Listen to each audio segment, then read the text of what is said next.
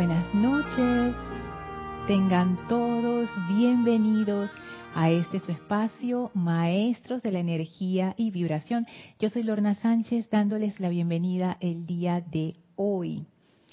Para dar inicio a la clase vamos a poner nuestra atención en los amados Maestros ascendidos. Si es que por favor les voy a pedir que se pongan cómodos, relájense, cierren suavemente sus ojos, tomen una inhalación profunda, exhalen y sientan esa respiración fluir dentro de ustedes, llenándolos con paz, llenándolos con ese reposo, con esa calma. Visualicen con cada respiración la luz de la presencia que entra en ustedes, llenando sus vehículos, manifestando la paz. Y de la llama triple en su corazón se expande una gran llama blanca. Esta llama blanca es una llama de armonía que va armonizando y purificando el vehículo físico, etérico, mental y emocional nos visualizamos dentro de esa gran llama blanca de armonía. Sentimos esa energía armoniosa abarcar nuestras conciencias, elevar nuestra energía vibratoria. Visualizamos esa purificación, como toda energía oscura es disuelta y reemplazada por esta gran armonía de la presencia yo soy. Y en este estado de relajación profunda, de paz y de conexión con la presencia, invocamos al amado Maestro Ascendido Serapis Bey y lo visualizamos llegar en su cuerpo luminoso que ahora nos envuelve como si fuera un aura blanca flameante y sentimos la poderosa conciencia ascensional del Maestro, elevando todavía más nuestras conciencias, haciéndonos sentir esa presencia de vida en y a través de nosotros nos tomamos unos momentos para experimentar esta elevación de conciencia y enviamos nuestra gratitud al Maestro por esta gran bendición. Y el Maestro feliz de que estemos en su hogar una vez más, abre un portal frente a nosotros y nos invita a atravesarlo para ir al sexto templo. Atraviesen ese portal para entrar a ese sexto templo, ese desierto con el camino dorado que serpentea en medio y la amada maestra ascendida Lady Nada esperando por nosotros. Sientan la radiación de amor de esta maestra ascendida. Tomen ese gran regalo de amor que ella es. Abran sus conciencias y sus corazones de manera que la maestra pueda depositar en cada uno de nosotros esa poderosa actividad de amor divino impersonal que ella encarna sentimos como la maestra coloca esa rosa rosada en nuestro corazón, que es la actividad del amor divino, esa actividad especial que ella nos da. Y ahora nos invita a caminar con ella por ese sendero a través del sexto templo, en comunión amorosa, de manera que podamos comprender toda esta enseñanza fácilmente. Le enviamos nuestra gratitud a la amada Maestra Ascendida Nada por este gran privilegio de estar con ella, Tomamos ahora una inspiración profunda, exhalamos y abrimos nuestros ojos. Bienvenidos nuevamente a este espacio, maestros de la energía y vibración. Gracias a todos por su presencia, por su atención. Muchísimas gracias. Paso de una vez a saludar aquí en el chat de YouTube, a Rolando hasta Valparaíso, a Noelia hasta Uruguay, bendiciones, hasta a León hasta Guadalajara, bendiciones. Hola Marian, saludos hasta Santo Domingo. Hola Mavis, saludos hasta Argentina. Hola, hola Mónica Elena, saludos también hasta Valparaíso, el grupo San Germain. Hola Miguel y María Teresa, bendiciones hasta Veracruz, México, muchísimo amor. Hola Laura, saludos hasta Guatemala. Hola Paola, saludos hasta Cancún. Hola Elmi, Dios te bendice en la luz de Dios que nunca falla. Gracias, Elma linda. Y gracias Alejandra Álvarez desde Panamá. Muchísimas gracias por todos sus saludos, gracias por sus bendiciones que se regresen multiplicadas a cada uno de ustedes. Muchísimas gracias por ser parte de esta clase, a los que la escuchan en vivo y a los que la escuchan en diferido también. Muchísimas gracias. Vamos a Ay, aquí llego saludos de Rosaura desde Panamá, Flor desde Puerto Rico, Marleni hasta Perú. Perfecto. Estaba verificando el sonido, voy a bajar aquí un poquitito. Listo. Bueno, en la clase anterior estuvimos viendo ya como quien dice los puntos finales sobre el discurso del servicio de la maestra ascendida Nada y yo les había dicho que nos quedaba un punto que quería ver por separado, que es importante, y hoy lo vamos a ver. Está en el libro La Mágica Presencia, en la página 88. Mm,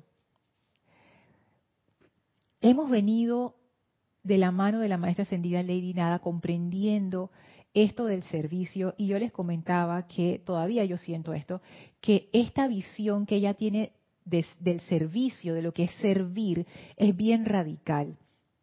Porque ella califica como servicio aquello que se hace cuando nuestra atención está firmemente en la presencia. Y ella nos dice, todo lo que hagamos donde nuestra atención no esté en la presencia, no califica como servicio. Entonces, eso lo pone a uno a pensar, cosas que uno hace, por ejemplo, por obligación, por rabia, como cuando uno era más joven y, tus padres te mandaban a hacer algo y tú dije, ¡Ah! y lo hacías así de mala gana, pasaba, pasaba. O cuando alguien te pide un favor ya de adulto y no lo quieres hacer, pero para no quedar mal lo haces de todas maneras, ¡Ah! es la misma energía. Esas cosas que uno hace por miedo también, ay, si no lo hago, me van a votar, por ejemplo estas cosas que uno hace por sentido de deber, pero no por amor realmente. Cosas que uno hace inconscientemente, como, parte de la rutina diaria que uno ni piensa en eso. Como decía Kira en la clase de ayer, adormecidos. Todas estas cosas, según la maestra ascendida Lady Nada, no califican como servicio. Y, y, para sumar a eso, el maestro ascendido Saint Germain, en su comentario previo a este discurso, él decía que y se los voy a leer porque es bien impactante, el llevar a cabo actos físicos para gratificar y satisfacer las limitaciones del yo inferior no es servicio, nunca lo ha sido y nunca lo será. Eso es ser esclavo de las creaciones humanas. Está en la página 87 arriba. Entonces es interesante porque yo pudiera deducir que esa esclavitud de las creaciones humanas es aquello que no es servicio, actos físicos para gratificar las limitaciones del yo inferior. Entonces también pudiera decir que el verdadero servicio me libera. Y entonces hemos hablado de eso en clases anteriores. Entonces, hemos estudiado estas partes de este discurso, hemos estudiado las trampas del servicio que nos decía la maestra ascendida Lady Nada. Y ahora quiero ver con ustedes un párrafo que de por sí es bien claro. Dice así, en tanto que el ser externo no esté plenamente despierto, atravesará por periodos en los que sin saberlo pretenderá farolear su vanidad y habilidades ante su prójimo. Esto siempre invita a un estremecimiento de alguna clase que sacuda al ser externo hasta que se concientice de lo que está haciendo. Entonces buscará desaforadamente su fuente de poder, la cual ha olvidado o voluntariamente puesto de lado, ya que en nuestra escogencia obligatoria y el uso del libre albedrío, este gran maestro interno no se inmiscuirá a menos que sea bienvenido y se le invite jubilosamente a hacerlo. Digo jubilosamente, eso es lo que dice la maestra aquí, digo jubilosamente porque cuanto más júbilo podamos invertir en la aceptación del magno poder interior, tanto más rápidamente se dará la manifestación. Y esto es tan interesante porque viene a reafirmar una vez más lo que la maestra nos ha dicho en las otras partes del discurso.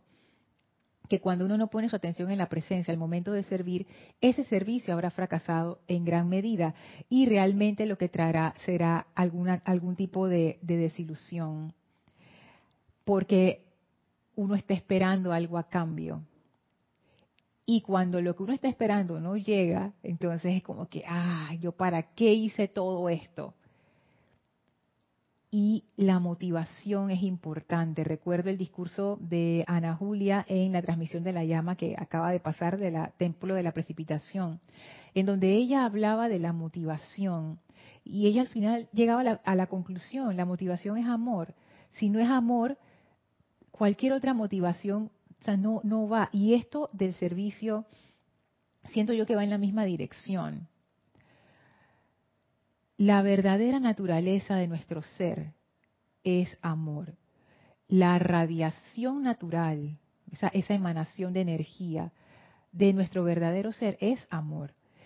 Cuando no hay interferencia de nuestra conciencia, de nuestros vehículos, de nuestros sí, de nuestros mundos emocionales y mentales, lo que se manifiesta es amor.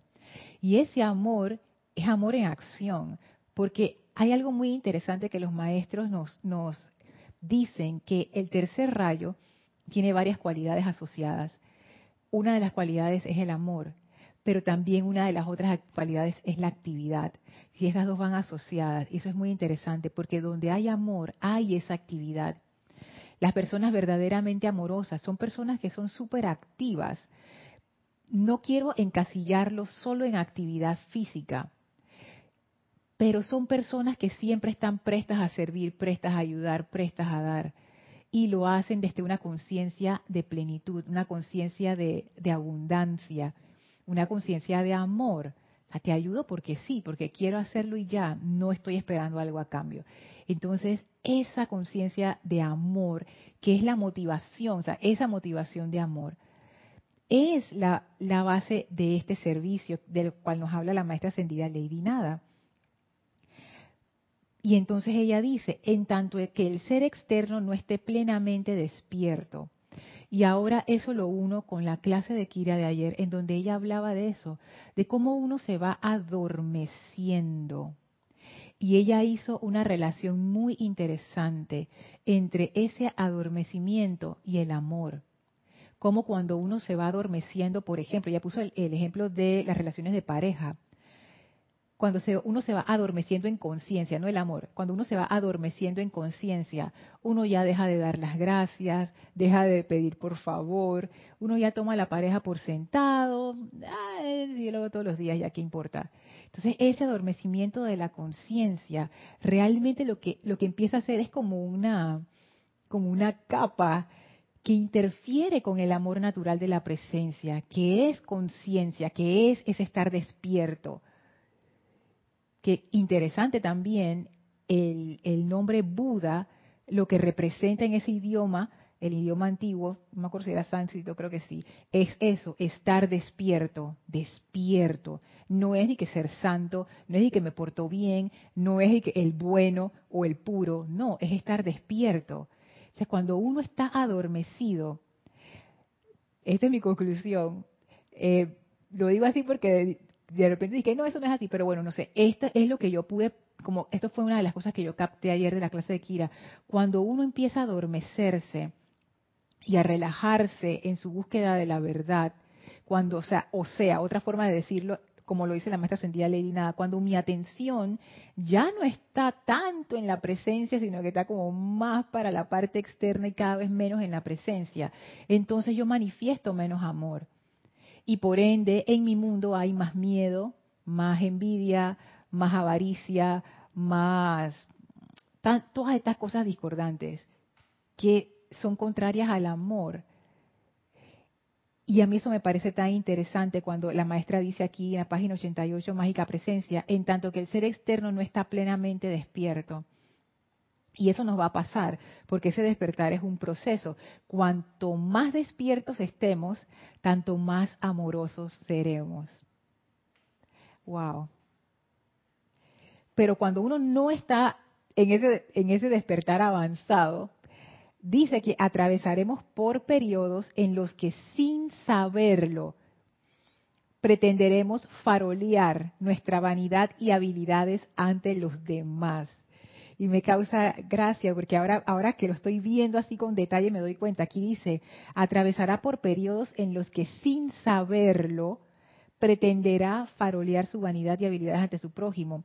Claro, si yo estoy adormecida, yo no me doy cuenta de las cosas, ni me entero. Entonces cuando dice sin saberlo, claro, porque lo estoy haciendo de manera inconsciente, no me doy cuenta pienso que no lo estoy haciendo y lo estoy haciendo, porque estoy en ese estado de adormecimiento, donde el amor cada vez va más bajito, más bajito, más bajito, y entonces uno comienza a cometer este tipo de errores.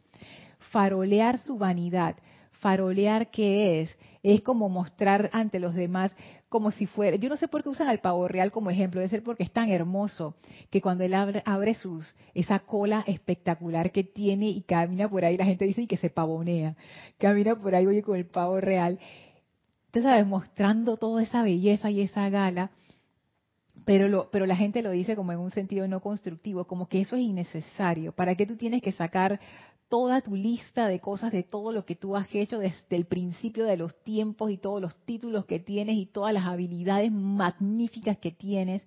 Y las personas se dan cuenta cuando la motivación es simplemente farolear. Es, aquí en Panamá decimos tirarte flores, o sea, echarse uno mismo flores. No sé si así se dirá en otros países, pero es eso. O sea, no, no tiene utilidad. No lo estás diciendo porque te lo preguntaron es simplemente que tú estás llamando la atención. Y eso es precisamente lo que es farolear, es alimentar nuestra importancia personal. Entonces ya vemos cómo las piezas van encajando. ¿Por qué yo tengo necesidad de farolear? Porque necesito, siento, deseo. Eso es algo como que, y claro, ¿de dónde viene esa motivación? De la misma personalidad. Esa importancia personal empieza a estremecerse y dice, hey, quiero energía, y entonces, como uno está adormecido y no nos damos cuenta que es esa importancia personal, entonces uno abre su boca para decir lo que a nadie le interesa. Nada más como quien dice para tratar de llamar la atención sobre lo bueno que nosotros somos y qué buen ejemplo que yo soy para todos ustedes. Todos ustedes deberían seguir mi ejemplo, así tal cual. Eso es eso es una línea peligrosa porque no peligrosa porque que ay te va a pasar algo malo no sino porque uno se va desviando sin darse cuenta la palabra clave es aquí no la palabra la frase clave es sin darse cuenta uno se va desviando y esa atención que debería estar firmemente fija sobre la presencia se va moviendo moviendo moviendo a la importancia personal entonces de nuevo se nos presenta esa disyuntiva entre qué es lo que estamos haciendo. Y si lo vemos desde un punto de vista puramente energético, al momento de dar o de servir o de actuar, yo lo que estoy dando es energía, estoy proyectando esa energía a través de un medio físico, mi cuerpo, mis manos, algún medio. Entonces, esa energía que yo estoy proyectando, la conciencia con la cual estoy proyectando, ¿cuál es? si lo quisiéramos simplificar, que obviamente en la vida nada es tan simple, pero para hacer el ejercicio, si lo quisiéramos simplificar, son dos cosas. O es esa conciencia de amor, de la presencia de Dios, o es mi propia importancia personal. Ya. ¿Con qué conciencia yo estoy haciendo lo que hago? Recordando siempre que la maestra sentida Lady Nada nos ha dicho hasta ahora que es muy importante mi estado interior al momento de hacer las cuestiones, porque el verdadero servicio no es yo hago y ya, no, porque es el amor detrás de la acción lo que produce el cambio, la transformación, la expansión de conciencia. Si ese amor no está allí, no se da la magia. El amor es como el ingrediente activo. Entonces, para que yo pueda impregnar esto que estoy haciendo con amor, yo necesito mi atención en la presencia.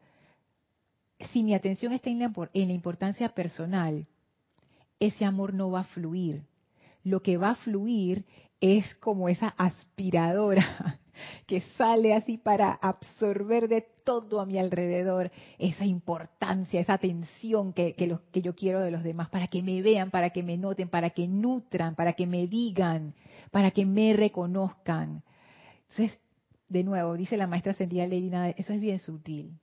Y cuando uno está en ese estado, como ella lo dice aquí, no plenamente despierto, o sea, adormecido, atravesaremos por periodos. Fíjense cómo ella lo dice, o sea, esto es algo que nos, despertamos, nos damos cuenta, lo detenemos.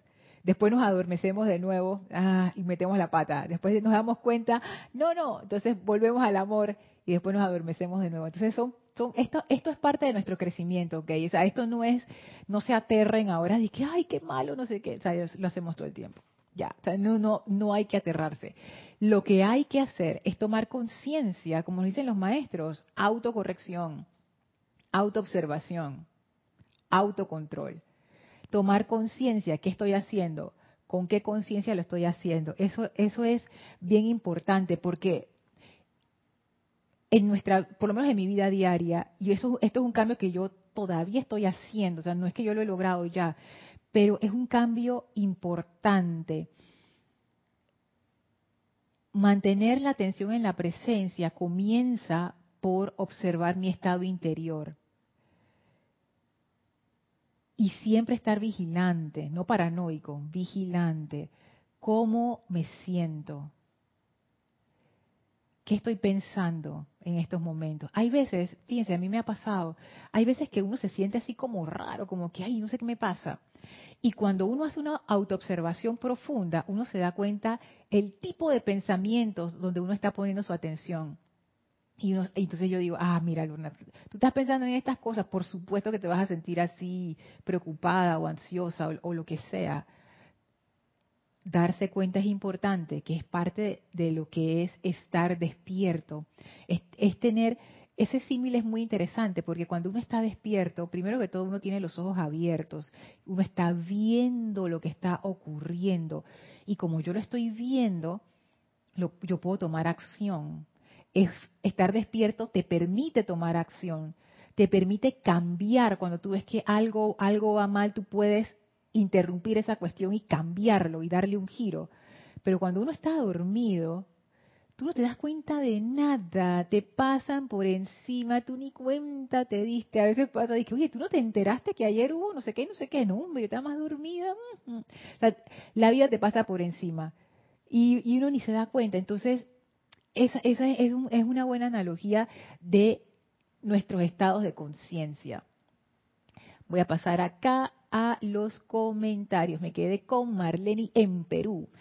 Sigo Hola Blanca, saludos hasta Bogotá. Hola Emilio y María Virginia, abrazos hasta Venezuela. Hola Alonso, saludos hasta Colombia. Hola Janet, bendiciones hasta Valparaíso. Hola Naila, saludos y abrazos hasta San José, Costa Rica. Hola Iván, bendiciones, bendiciones hasta México. Hola Lourdes, también bendiciones hasta México, pero Yucatán. Martín, hola, saludos hasta Argentina, Buenos Aires.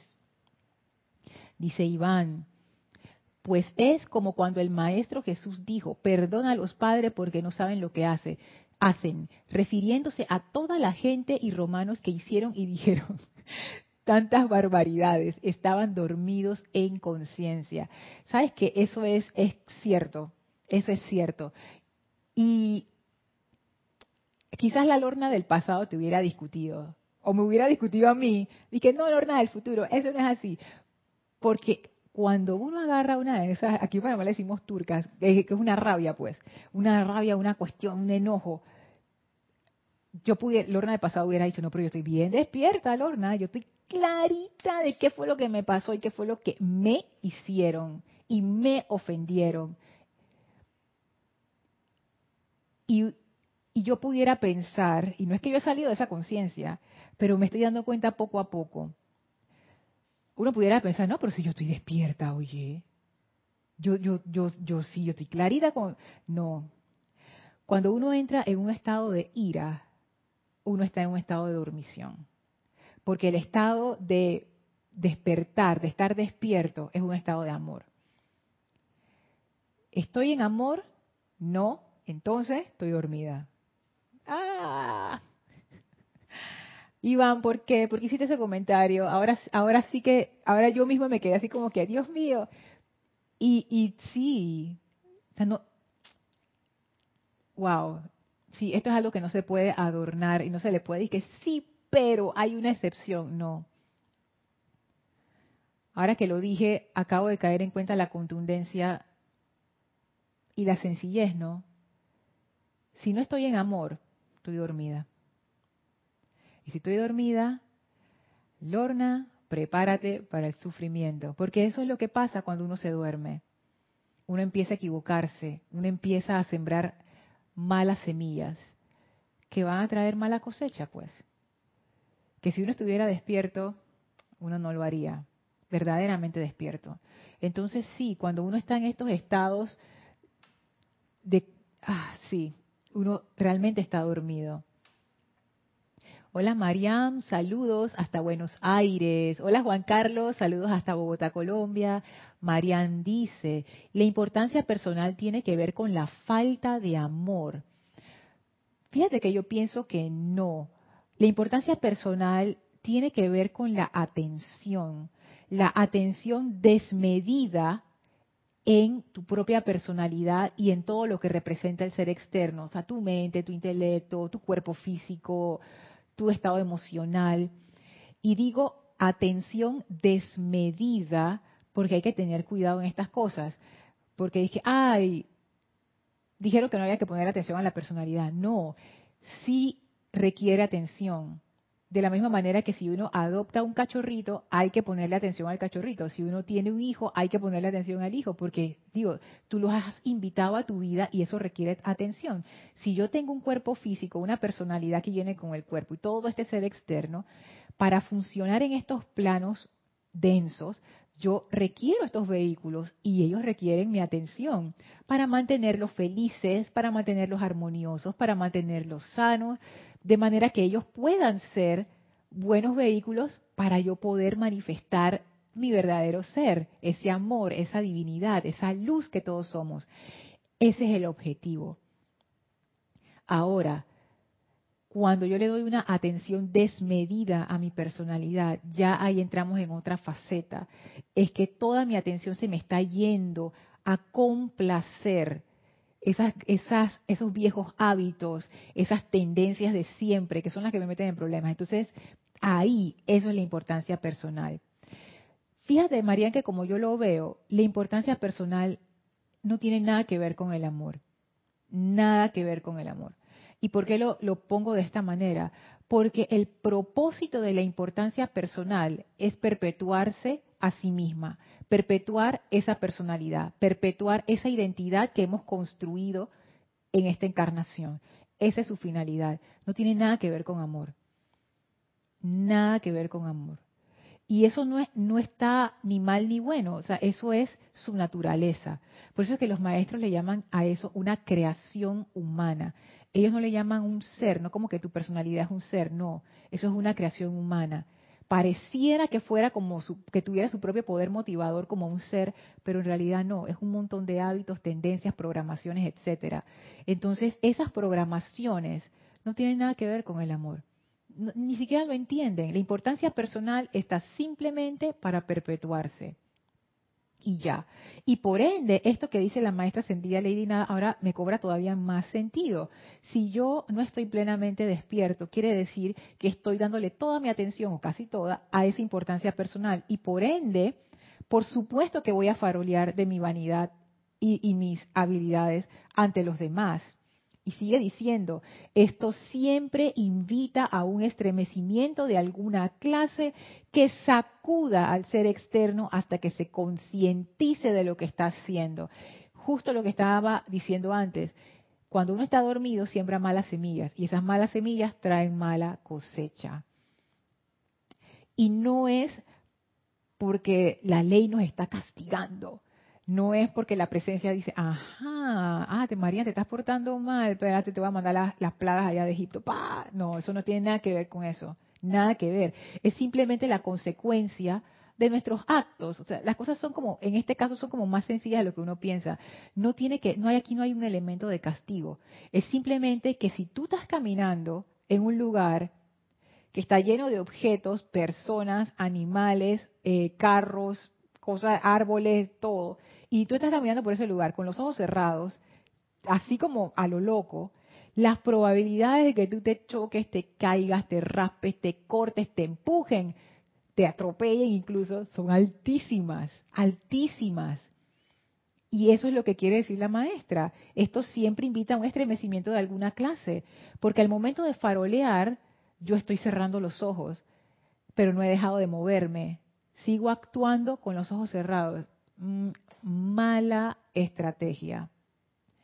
Y por eso uno experimenta este, este, tipo de sufrimientos y de cuestiones. Y sigue diciendo la maestra ascendida Lady Nada, entonces buscará desaforadamente su fuente de poder, la cual ha olvidado, y esto me gusta mucho, o voluntariamente puesto de lado. O sea, puede ser que se me olvidó porque estaba tan adormecida. Ay, verdad, la presencia de Dios. Yo puedo estar sufriendo, amada presencia. Yo soy, verdad que tú estás ahí.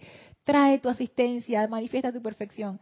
Pero también está el caso que no se me olvidó nada. Simplemente no me dio la gana, pues. Tuve como el, el suficiente, eh, ¿cómo se diría? Como que no estaba totalmente dormida, sino que pude abrir los ojitos así chiquititos, justo en el momento en que podía decidir entre el amor y el precipicio. Y por satisfacer la gratificación de mis sentidos, por decir yo tengo razón, decidí conscientemente, ese amor yo lo hago después. Ahora lo que viene es yo tengo la razón. Cerré mis ojos y me fui por el precipicio. Por supuesto que nuestra personalidad no lo ve así. Mi personalidad lo ve totalmente al revés. Optar por el amor es, ay, mira, Lorna, tonta una vez más y optar por tener la razón y por afirmar mi personalidad y por decir, fíjate, esto es así, ah, eso, esa es la, tú sabes, lo hiciste bien. Claro, ¿quién me está hablando allí? La importancia personal, ¿qué más me va a decir? Bien, Lorna, bien. Claro, y cuando viene de vuelta esa energía, ay, yo por qué sufro tanto, Dios mío, por qué me pasan estas cosas. Entonces, uno mismo se busca su enredo. Dice Lourdes, las acciones hablan por sí solas. Hay personas que con su sola presencia sientes calidez. Su diario vivir es con humildad. Es más interesante la vida cuando estamos despiertos. Totalmente, totalmente. Y me gusta eso que, dices, Lourdes. Las acciones hablan por sí solas. ¿Sabes qué? Que esto, pensando y experimentando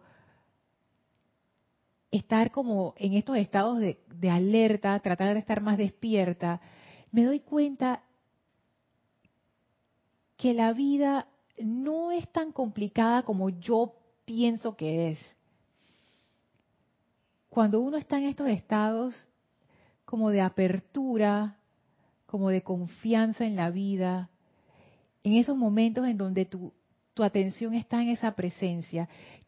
Para, para ponerlo más tangible, en vez de decir atención a la presencia, voy a decirlo de esta otra manera, cuando mi atención no está en la importancia personal, es un equivalente. Porque a veces dices, ay, pero ¿cómo es eso de atención a la presencia? Cuando mi atención no está en la importancia personal, todo fluye, todo se da. Y no es que no, uno no se encuentre problemas, claro que los encuentras, pero tu forma de abordarlos es distinta. Tu, respuesta emocional es distinta. A mí algo que me, que me intriga realmente, yo digo, wow, qué, qué flexibles son nuestros vehículos, es que ellos responden mucho a nuestro estado de conciencia. Si yo entro a una situación con un estado de conciencia de miedo, todos mis vehículos lo van a reflejar de una vez. Y si yo estoy en un estado de conciencia de paz, todos mis vehículos también lo van a reflejar. ¿Y eso qué quiere decir? Que cuando yo entre en un estado de miedo, fíjense, cuando a ustedes les pase eso, si, tienen como la, la suficiente autoobservación, vean los pensamientos que pasan por su mente. Son totalmente distintos que cuando uno está en un estado de paz. Los pensamientos son otros, los mismos vehículos. Estados de conciencia diferentes se comportan de manera distinta. Entonces, esto de las acciones hablan por sí solas, yo lo veo como, como esa consecuencia. Si yo estoy en armonía, eso es lo que yo voy a manifestar. no solamente en el físico, sino en todos los planos en donde yo me manifiesto. Es algo integral y definitivamente esa parte de la humildad tiene que ver con que mi atención no está trancada en la importancia personal. Que yo pienso que hay muchas definiciones de humildad y yo he llegado a pensar que una definición que también puede valer es que la humildad es cuando yo no estoy con mi atención puesta en la importancia personal. O sea, no estoy puesta con quien dice, ah, me tienen que gratificar, me tienen que dar, yo tengo que, que ser más que, o soy menos que, también es lo mismo. Que uno puede pensar, que, ay, no, pero eso es humildad. No, no, no es. No es. Porque en realidad no importa. Si yo creo que yo soy más que fulano de tal y siento la necesidad de que yo tengo que ser el primero, yo tengo que ser la mejor, yo tengo que ser... ¿Quién dice eso? ¿Por qué? Porque uno se da cuenta que uno tiene como, una, un deseo, una gratificación, como que yo, si yo no siento esto, si yo no siento que soy la mejor, me muero. O sea, esos estados emocionales que son así como tan drásticos. Pero también es el otro extremo, como que, ay, todo el mundo es mejor que yo, yo no soy nadie, no sé qué. Si uno es realmente impersonal, si uno es mejor o peor, eso no, nos importa. Dije que yo no soy mejor, ¿qué, ¿qué importa eso? Eso no tiene importancia, no tiene importancia. Entonces ambos estados, aunque parezca que uno es más cercano a la humildad que el otro, en realidad son lo mismo, importancia personal. La personalidad no entra en esta ecuación. Lo único que entra en esta ecuación es el amor, que es la manifestación de nuestro verdadero ser. Y eso hace que la vida sea muchísimo más interesante, porque entonces nuestra vida empieza a fluir como verdaderamente era, como, ¿cómo se dice? Como que originalmente esta era nuestra vida. O sea, nadie vino aquí. Imagínense la presencia yo soy. Dice bueno, voy a hacer todo este procedimiento para encarnar, para llevar una vida aburrida. ¿Quién va a hacer eso? Imagínense, ¿quién, de ustedes dice, me voy de vacaciones a aburrirme? Ningún, nadie. Nadie. Cuando uno dice me voy de viaje es porque vamos a experimentar cosas nuevas, vamos a conocer, vamos a hacer, vamos a, comer otra comida. Eso. ¿Y eso qué es? Interesante. Si yo voy a encarnar, hay una buena razón detrás de esto. Esto es una tremenda inversión de energía. Oye, nada más mantener un vehículo físico es un montón de energía. Dejen de comer por dos días para que ustedes vean. O sea, ey, tienes que estarle metiendo y metiendo y metiendo comida. O sea, un cuerpo físico, oye, y que la presencia haga toda esa inversión de energía de que para una vida aburrida. De que, ay, no sé, esta vida como que no está en nada. ¿Y de quién es la responsabilidad de que tenga algo? De uno mismo entonces, claro, cuando uno permite que la presencia se manifieste, o sea, uno quita su atención de la importancia personal y se abre a las posibilidades, entonces la vida de uno comienza a volverse interesante, interesante para uno, porque lo que es interesante para una persona puede no serlo para otra y eso está perfecto. Ahí es donde uno empieza a seguir su camino, el camino tuyo, que nadie más lo ha recorrido y jamás lo recorrerán, porque ese es el camino de cada uno de nosotros. Cada uno de nosotros es un rayo de luz distinto. Todos luz, pero todos con ángulos distintos, frecuencias distintas, colores distintos, propósitos distintos, experimentaciones distintas. Entonces ahí es donde uno ah, se abre a la vida y la vida entonces se manifiesta como Dios manda a través de uno. Pero si no, si uno está todo como quien dice, con la atención en la importancia personal y en el miedo y en el que dirán y en las programaciones y no sé qué, entonces es poco lo que se puede manifestar y tenemos vidas poco interesantes. Dice Celio, no es tan fácil estar plenamente despierto como dice Lady Nada. Sería como estar 24 horas. Yo me he hecho esa pregunta, serio. Yo dije, ¿y entonces? ¿Cómo así? ¿Todo el tiempo? Yo pienso que sí. Y tú sabes qué, yo pienso que eso sí se logra. No se logra de que ya, no. Pero todo es práctica, todo es práctica. Voy a dar un ejemplo. Em, esto pasa cuando uno está aprendiendo algo intensamente. O voy a usar un, otro ejemplo que he escuchado. Ponte una persona que está aprendiendo música y está con las escalas del piano, para arriba para abajo, para arriba para abajo, para arriba para abajo, para arriba para abajo. esta persona cuando duerme, ¿qué es lo que tú crees que sueña Celio? Con el piano, para arriba, abajo, para arriba, abajo, para arriba, abajo. ¿No te ha pasado? A mí me ha pasado, incluso me ha pasado con, con en, trabajos, por ejemplo, y que tengo un proyecto y el proyecto se puso intenso, ¿sabes? se puso así como, tú sabes, entonces me acuesto a dormir y qué sueño que estoy trabajando en el proyecto. Entonces eh, ahí lo que quiero lo que quiero ilustrar con eso es que cuando tu conciencia está enfocada en algo, incluso en los estados de sueño, cuando el cuerpo físico está durmiendo, pero los otros vehículos no, y la conciencia no es que se pone y que off, no, ella siempre está encendida. Cuando tu cuerpo físico está durmiendo, ¿a dónde se va tu atención? A donde tú mayormente la tienes. Entonces, yo pienso, esto es una hipótesis, serio, yo pienso que sí, que por esa atención en la presencia de manera sostenida, uno sí llega a esos estados de conciencia en donde uno está 24/7 conectado ahí. Claro, eso es producto de la práctica. O sea, yo no creo que nadie llegue ahí y que tarán, ya, no. Porque eso es un proceso de reeducación de nuestra atención. Es como si nosotros fuéramos ríos o fuéramos, bueno, sí, como si fuéramos ríos y tenemos cauces por los que nosotros estamos acostumbrados a fluir, pero ahora estamos reorientando el cauce. Eso toma su tiempo. Es más, los ríos, cuando cambian cauces, eso toma años. Hay veces que es más rápido que otras veces, pero esos cambios en los ríos, por ejemplo, uno ve que el río estaba por aquí y ahora se movió hacia, hacia la izquierda no sé cuántos kilómetros. Eso no pasó de una vez. Y esas cosas son, toman tiempo no porque el tiempo sea un elemento necesario, sino porque la misma energía, no sé cómo funcionará eso con los vehículos más densos, como que requiere un proceso. Estos vehículos no, no responden instantáneamente a los cambios de energía. Eso me acuerdo que era parte del discurso del señor Maitreya que estudiamos hace un montón de tiempo, donde él decía, en los planos superiores la respuesta de los vehículos a la energía es casi que instantánea, pero esa respuesta se va dilatando cuanto más denso sea el plano. Entonces aquí, por la misma sustancia de nuestras mentes, sentimientos, ta, ta, ta, como que se dilata un poco más ese proceso, pero se está dando, se está dando. Hola Oli, saludos y bendiciones hasta Guadalajara. Dice Angélica, Lorna, bendiciones, bendiciones Angélica, hasta Chillán, Chile. Cuando un alumno tiene el hábito de sentirse herido y a que siempre le estén valorando sus avances. Y si se le muestra esa actitud de necesidad de valoración, siente que no se le ama tan bien. Es dormición, ¿verdad? Sí, pero recuerda lo que dice la maestra ascendida Lady Nada, que es, ay, Angélica, es que esto es la clave, mira.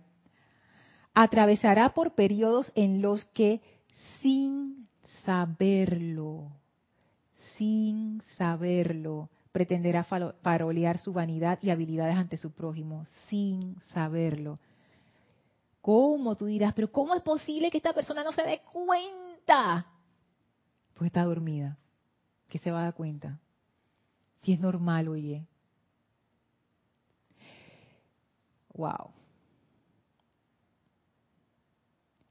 Esa situación es bien delicada.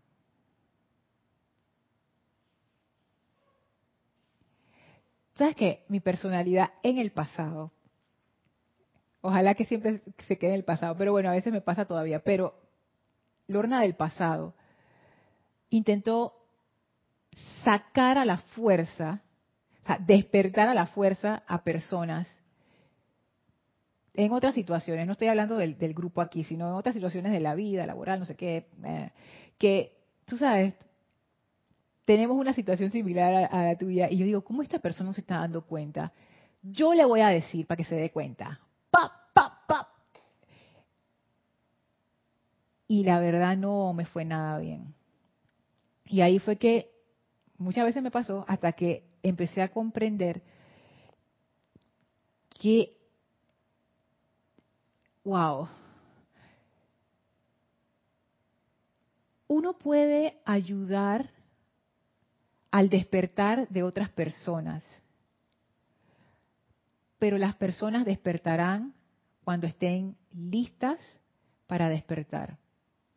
Y aunque uno quiera forzar eso, no se puede, porque es una cuestión de la conciencia. O sea, lo que pasa ahí es que la atención está, es como un anzuelo, o sea, ahora mismo está pegada a esa importancia personal. Imagínate ese escenario, Angélica. Imagínate un pez que está mordiendo un anzuelo. Y tú dices que, oye, pero ¿cómo es posible? Espérate, yo le voy a sacar ese anzuelo. Y agarras el anzuelo, y el pez lo está mordiendo, agarras el anzuelo y haces así de, y lo sacas. Le quitas la boca al pez. Se le va la mitad del, pez con, con, tu mano y el anzuelo y todo, o sea, lo desbaratas. Porque no está listo para soltar ese anzuelo. Entonces, yo lo que opto ahora es respetar esa decisión. Y uno siempre puede ayudar al despertar de otras personas. Uno puede invocar, que parece, parece como una respuesta así como que, ay, no. Esa es tu respuesta, Lorna, de que invocar a la perfección para que se manifieste en la persona. Ay, no, qué pereza. Justo hablaba eso, hablaba eh, por email con José Manuel al respecto de, de Madrid, de, de España, que hay veces que uno quiere como que la cosa se dé ya, pero eso no depende de mí, o sea, eso, eso es lo que yo quisiera, pero eso no necesariamente es lo perfecto para esa persona. Entonces uno lo que puede hacer es invocar que se manifieste esa perfección para esa persona. Eso ayuda mucho al despertar. Otra cosa que yo he visto que ayuda es amar a la persona. Amarla. Cuando uno ama, uno no está esperando nada a cambio. Yo sé que esa puede sonar un poco difícil y puede sonar incluso hasta como contraintuitiva. Como que esta persona quiere atención y entonces ahora yo la voy a amar y no se va a inflar más. No, estamos hablando de amor. Ah, conoce, a ver. Mira, el amor, cuando viene realmente del corazón, de, la presencia de uno, cuando viene de, cuando es amor, simplemente amor, uno realmente no hace las cosas por esperar nada a cambio. Y uno es amable, uno es, no sé, ese amor es espontáneo, porque no es que uno se programe para ser amable y no sé qué, no, el amor no tiene, el amor es espontáneo. Cuando tú lo haces desde una, una posición de amor, el amor transforma. Y cuando tú amas a alguien, ese amor es como si ese amor despertara de alguna manera a la persona. Entonces, esa es otra manera. Es, una técnica avanzada, pero se puede hacer y funciona. Esa es una técnica que yo he usado. No te puedo decir que es un amor y que 100% puro, no. Pero por lo menos a lo mejor de mi capacidad, yo he amado. Si la persona necesita una ayuda, lo apoyo. Si la persona necesita, no sé, si veo que la puedo asistir en algo, la asisto. Em, soy especialmente amable. Eso yo lo vi, eso no se me ocurrió a mí, eso yo lo vi de, de una, ay, se me olvidó el nombre de la santa, que después le hicieron santa, que era realmente era una monja adolescente, La Florecita se llamaba el libro, oye, se me fue el nombre, alguien por ahí en el chat me ayudará. Que ella le caía mal, eso es que los siglos no sé qué, esto, esto es ya antiguo, antiguo, esto no pasó ahora. Y ella le caía mal una de las monjas del convento en donde ella estaba. Y ella no sabía ni qué hacer. Y esa monja le caía tan mal, nada más la veía y, que... ¡ah! Y entonces ella se le ocurrió, digo, yo, esto, esto, no, es, esto, está, esto no está bien. Y ella activamente empezó a ser más amable con esa monja. Y la ayudaba más, era más amable, estaba más pendiente y la monja eventualmente empezó como que wow, o sea, hasta ella lo notó como que pero ese proceso que al inicio fue como un poco forzado, como quien dice yo voy a romper esta limitación, después ella dice se convirtió en verdadero amor y esa ese roce que había entre ellas se disolvió. Entonces el amor es, es, la forma, y esa es una de las técnicas de la maestra ascendida Lady Nada. Es más, tengo, tengo tiempo de... Ay, no traje el libro de Lady Nada. Ay, bueno, que ella dice que ella, que pidamos su asistencia para amar a aquellas personas que nos sacan de quicio. Ese es uno de los servicios especiales que ella da para los estudiantes de la luz. Dice, si ustedes tienen algún problema con alguien que los saca de quicio, invóquenme a mí y yo les enseño, yo les enseño a amar a esa persona. Porque hay veces que lo que la persona requiere es, es amor. Hay, de nuevo, la importancia personal no tiene nada que ver con amor. Y eso produce una sensación de vacío en la, en la psiquis y, y en la vida de la gente. Entonces, cuando las personas reciben este amor, es como cuando uno le echa agua a una planta que está desfallecida. De una vez la planta se reanima y empieza a florecer. Entonces, el amor hace eso. Lourdes dice, con lo que comentas caigo en cuenta en que a veces estoy despierta y luego dormida. Entonces me pellizco como comentaron ayer. Sí. Y es que en esa nos las pasamos, Lourdes. Ay, me dormí, me desperté, me dormí, me desperté, me dormí, me desperté. Pero eso es parte de un proceso que uno se va, eso se va normalizando. Saben que en electrónica hay un concepto que se llama el estado transitorio que a mí me parece muy interesante para ilustrar esta analogía, porque uno puede como desesperarse con uno mismo y pensar, oye, pero siempre estoy en este sube y baja y nunca como que, como que no avanzo. No, no, sí estamos avanzando, espérense. El estado transitorio es bien interesante. Cuando ustedes encienden un interruptor, activan un interruptor, si ustedes vieran cómo fluctúa la electricidad, porque eso pasa tan rápido que uno no se da cuenta, pero si uno lo ve con aparatos especiales, lo que ocurre es que se disparan unos picos, así como una onda sinusoidal, hasta que se estabiliza la corriente, como quien dice en una línea. Entonces quedan así como unos picos, ta, ta, ta, ta, ta, y fluctúa, fluctúa, fluctúa, cada vez fluctúa menos, pap, y alcanza como una estabilidad. Y entonces ahí es como que el circuito está operando normalmente.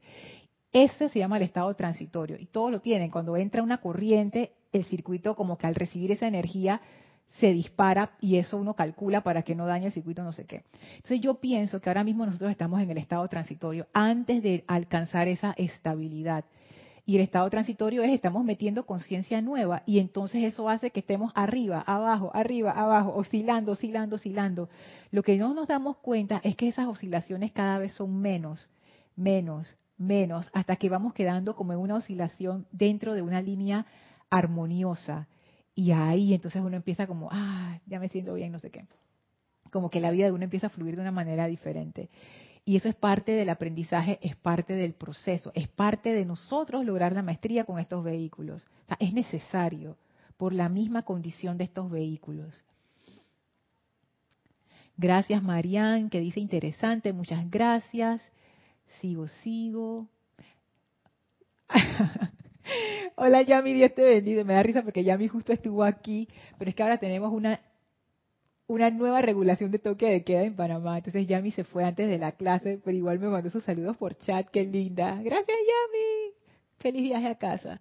Mario dice, Lorna, un ejemplo de humildad fue San Francisco de Asís y nunca dijo, es que yo soy tan humilde.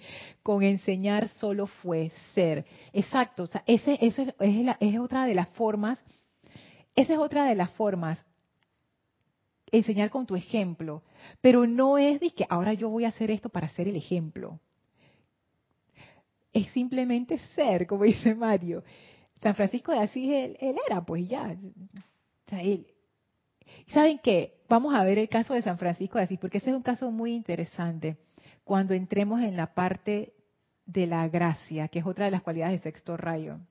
Ahí vamos a ver ese, ese caso de San Francisco de Asís, que tiene que ver con eso, o sea, ser como, como que ser ese cáliz vacío para ser llenado con la presencia eso.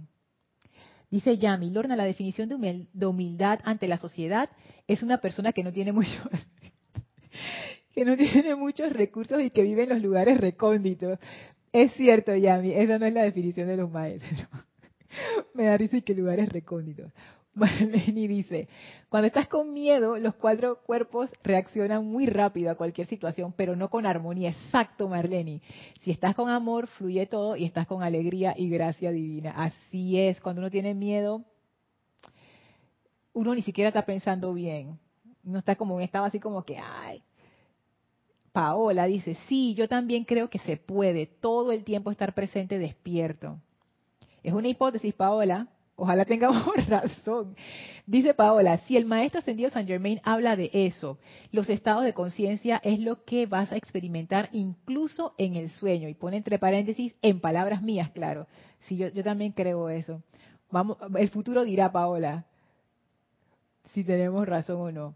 Juan Carlos dice, esa diferencia se ve en las huellas digitales, todas distintas, y algunos no las tenemos o se borraron. Dermatitis, ¿en serio? ¿Uno se puede borrar las huellas digitales?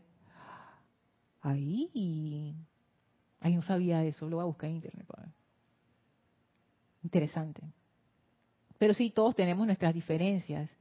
Alonso, y que está bien, que está bien, porque somos manifestaciones únicas de la presencia. O sea, las diferencias no deberían dividirnos. Al contrario, deberían hacer nuestra vida más interesante.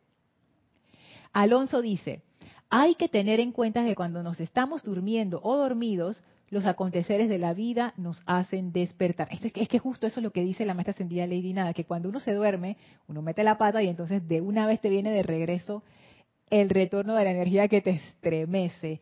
Alejandra dice, tengo una pregunta, ¿el tribunal kármico está con las clases? Mm, no entendí esa pregunta, Alejandra. ¿Me puedes hacer la pregunta a mi correo? lorna arroba lorna arroba escríbeme eh, porque aquí no la entendí así que por favor reformula la pregunta y me la haces por correo y te contesto. Yami dice reverencia por la vida oh sí eso es sí. Wow Mario dice qué hermoso Lorna. Quién soy yo para darle una bofetada a alguien que está dormido me doy cuenta que, la que es falta de amor. Lo que dice ya mi reverencia por la vida, pero Mario, yo te cuento, yo no aprendí eso. Yo no aprendí eso y que a las buenas. Yo lo aprendí con el retorno ese de la energía feo, que dice que te estremece, porque esa misma violencia que uno infringe en otros, te la hacen a ti, o te regresa por otro lado, y es tan desagradable, tan desagradable. Pero no solamente eso, sino que uno aprende también, o sea, yo eso fue lo que yo aprendí, no sé si la experiencia de alguno de ustedes sea diferente, pero yo lo que yo aprendí es que me metí en una situación difícil, me enemisté con las personas y al final no funcionó de nada. O sea, perdí mi energía, perdí mi tiempo, hice perder la energía y el tiempo de la otra persona y encima creé discordia que encima me voy a comer yo. Y no funcionó. Porque si hubiera funcionado, yo digo, bueno, yo pago eso, está bien, no me importa. Pero no funcionó. Entonces, ese es, ese es como el punto, o sea, no funciona.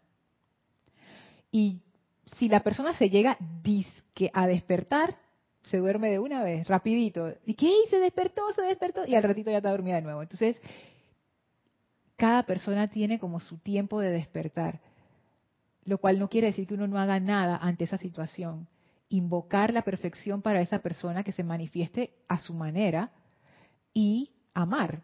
Y con esas dos uno no llega lejos. Dice Alejandra, si tengo esa pregunta con el amor, y si hay una persona muy obscura u obscuras a las que hay que amar, sabes que Alejandra, uno no tiene que amar a nadie. Yo sé que todo el discurso hermoso que acabo de decir, y entonces me, me caigo con este balde de agua fría, pero no, ¿Sabes por qué? ¿Por qué te lo digo? Porque muchas veces hay un sentido de obligación en nuestra personalidad. Esto es bien sutil. Esto no es algo que uno se da cuenta. O sea, yo me he dado cuenta de estas cosas en mí por muchos años de hacer ejercicio de purificación, introspección y todas estas cosas, meditación. Hay veces que uno tiene estas programaciones, tiene estas expectativas de la sociedad, de tu familia, de uno mismo, que uno dice, yo tengo que amar a esta persona, yo tengo que cumplir con tal otro, yo tengo que, tú no tienes que hacer nada. ¿Qué te dice tu corazón? Partamos de allí. Hay que ser honesto con uno mismo, Alejandra. Uno no puede estar jugando para las expectativas de otras personas. Si en este momento tu corazón te dice, Alejandra, yo, no quiero, yo no quiero estar con esta persona. Bueno, no estés, no pasa nada y ya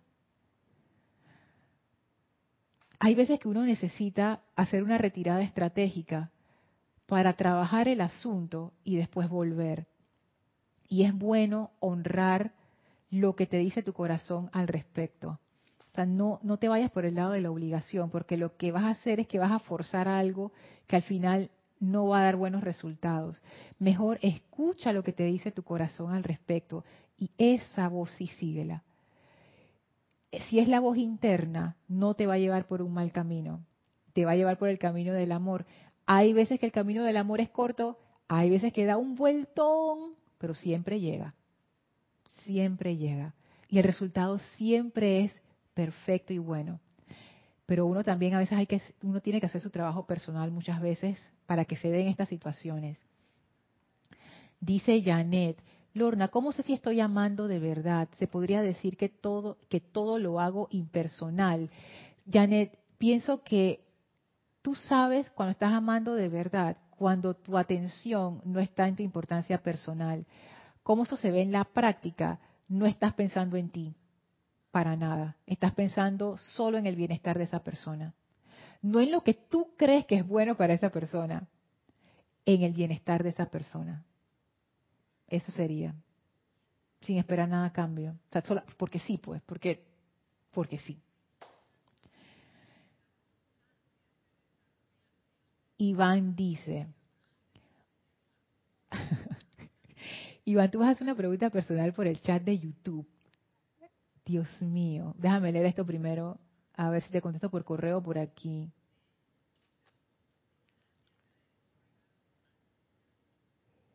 Mm, te voy a contestar por correo, sí, porque no, no quisiera traer esto personal tuyo acá a la clase, por, para mantener esa, por reverencia por la vida. Ok, Paola dice, yo creo que siempre, que siempre se requiere amor ante cualquier cosa, amor divino. Así es. Hola Luis Carlos, saludos hasta Colombia. Paola sigue diciendo, oh, si eso es lo que estoy viviendo en una app que me va diciendo cuál es mi progreso en ajedrez y me doy cuenta cómo voy avanzando. Eso me motiva a seguir e incluso sirvió de ejemplo para darme cuenta que sí estoy avanzando en la enseñanza. Claro, porque, y esto es lo bueno de estas apps que te marcan progreso, porque cuando uno no lleva un registro de eso, o uno no lo tiene como en mente, uno dice, ah, pero yo no he aprendido nada, no he hecho nada, no, estoy igual que siempre, pero uno no está igual que siempre. Cuando uno está en la enseñanza, uno sí avanza un montón. Lo que pasa es que a veces uno mismo no se da cuenta, pero la gente que está a tu alrededor sí se da cuenta que tú eres otra persona. Poco a poco, eso pasa. Hola Raquel Inés, saludos hasta Valparaíso. Angélica dice, gracias Lorna, sí veo que por aquí Varios muestran que ya aman. Me falta poder amar sin sentir el deseo de de repente querer ayudarle. Es un proceso en que debo aprender a hacer silencio y ser paciente. Así es, Angélica. Ninguna de esas lecciones de hacer silencio y ser paciente son fáciles. Ay, pero bueno, nos toca, nos toca. Mario dice, Lorna, Luke Skywalker siempre amó a su padre, aunque era Darth Vader, no fue obligado, y su amor salvó a su padre. eso es un buen ejemplo. Eso es un buen ejemplo. Pero fue un amor, fue verdadero amor. Fue verdadero amor. No es que yo te amo para que no sigas haciendo daño a la galaxia. No, fue porque, no sé, pues, o sea, el amor realmente pienso yo que no necesita una razón, que es algo muy interesante, ¿no? El amor ama porque sí, ya, pues ya, porque, porque sí, porque es nuestra naturaleza real. Es así. Los pájaros cantan, pues son pájaros. Y ya, pues. Y nosotros amamos porque somos amor. No hay ninguna razón. Por eso que dicen que el amor no es algo que tú te mereces. El amor es como un regalo. No es que tú te lo tengas que merecer. Tú amas porque sí, pues. Y recibes también ese amor porque sí. Yami dice, opinar, comentar, actuar sin consentimiento de tu prójimo muestra una gran lección. Una mala mirada, mal gesto, insultos es lo que recibirás. Ay, Yami, también te ha pasado, ¿verdad? Sí. Eso es cuando uno da opiniones que nadie le preguntó a uno. Ay, Dios mío, ¿cuántas veces me ha pasado eso? Ya, como que, pues ya, ya ahora como que guardo más silencio y estoy como más, más pendiente de no cometer esos errores. Gracias, Janet. Dice Mariam, el amor no se impone, simplemente nace del corazón y en el camino de la vida hay que dejarlo fluir con sencillez. Así mismo, el amor, es sencillo.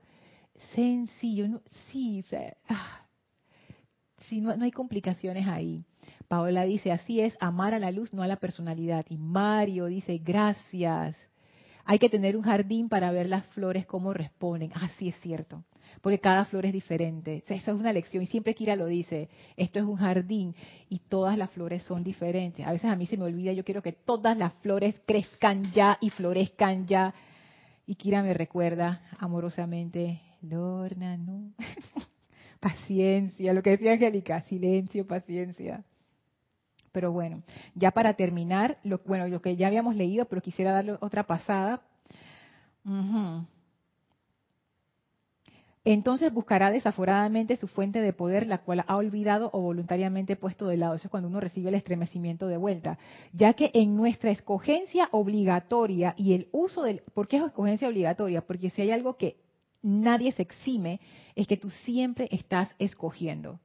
Siempre. Ay, pero Lorna, yo decidí no escoger. Eso es una, eso es una escogencia. Todos siempre estamos escogiendo. Por eso es que dice la maestra escogencia obligatoria, porque no hay forma de zafarse de eso. nosotros somos seres creadores y los seres creadores siempre están creando. Ya que en nuestra escogencia obligatoria y el uso del libre albedrío, este gran maestro interno no se inmiscuirá a menos que sea bienvenido y se le invite jubilosamente a hacerlo. ¿Y qué quiere decir esto? Que yo jubilosamente ponga mi atención en la presencia o jubilosamente quite mi atención de la importancia personal. Y dice la maestra, termina diciendo, digo jubilosamente porque cuanto más júbilo podamos invertir en la aceptación del magno poder interior, tanto más rápidamente se dará la manifestación. Y voy a dejar la clase hasta aquí y quizás quiera compartir con ustedes algo acerca de estas últimas líneas porque puede que hayan algunos datos para nosotros. Así es que bueno, gracias por sus comentarios, gracias por sus preguntas, gracias por su atención. Vamos a despedirnos de la maestra ascendida Lady Nada. Por favor, cierren sus ojos, visualicen la frente a ustedes, envíenle su amor y su bendición. Gracias por este gran privilegio de recibir esta enseñanza a través de esa conciencia de amor de la maestra ascendida Lady Nada. La maestra abre un portal frente a nosotros, nos invita a atravesarlo y así regresamos en conciencia a donde nos encontramos físicamente y aprovechamos para expandir ese amor divino a todo nuestro alrededor. Tomen ahora una inspiración profunda, exhalen y abran sus ojos. Muchísimas gracias, muchísimas gracias a todos. Alejandra, recuerda mandarme el email con tu pregunta del Tribunal Kármico, lorna.com. Iván, porfa también, mándame un email a mi correo, tú sabes cuál es, y planteame esa situación, por favor, y lo vemos allí ya en, en privado. Así que bueno, para todos, muchísimas gracias y mil bendiciones. Gracias a todos. Chao.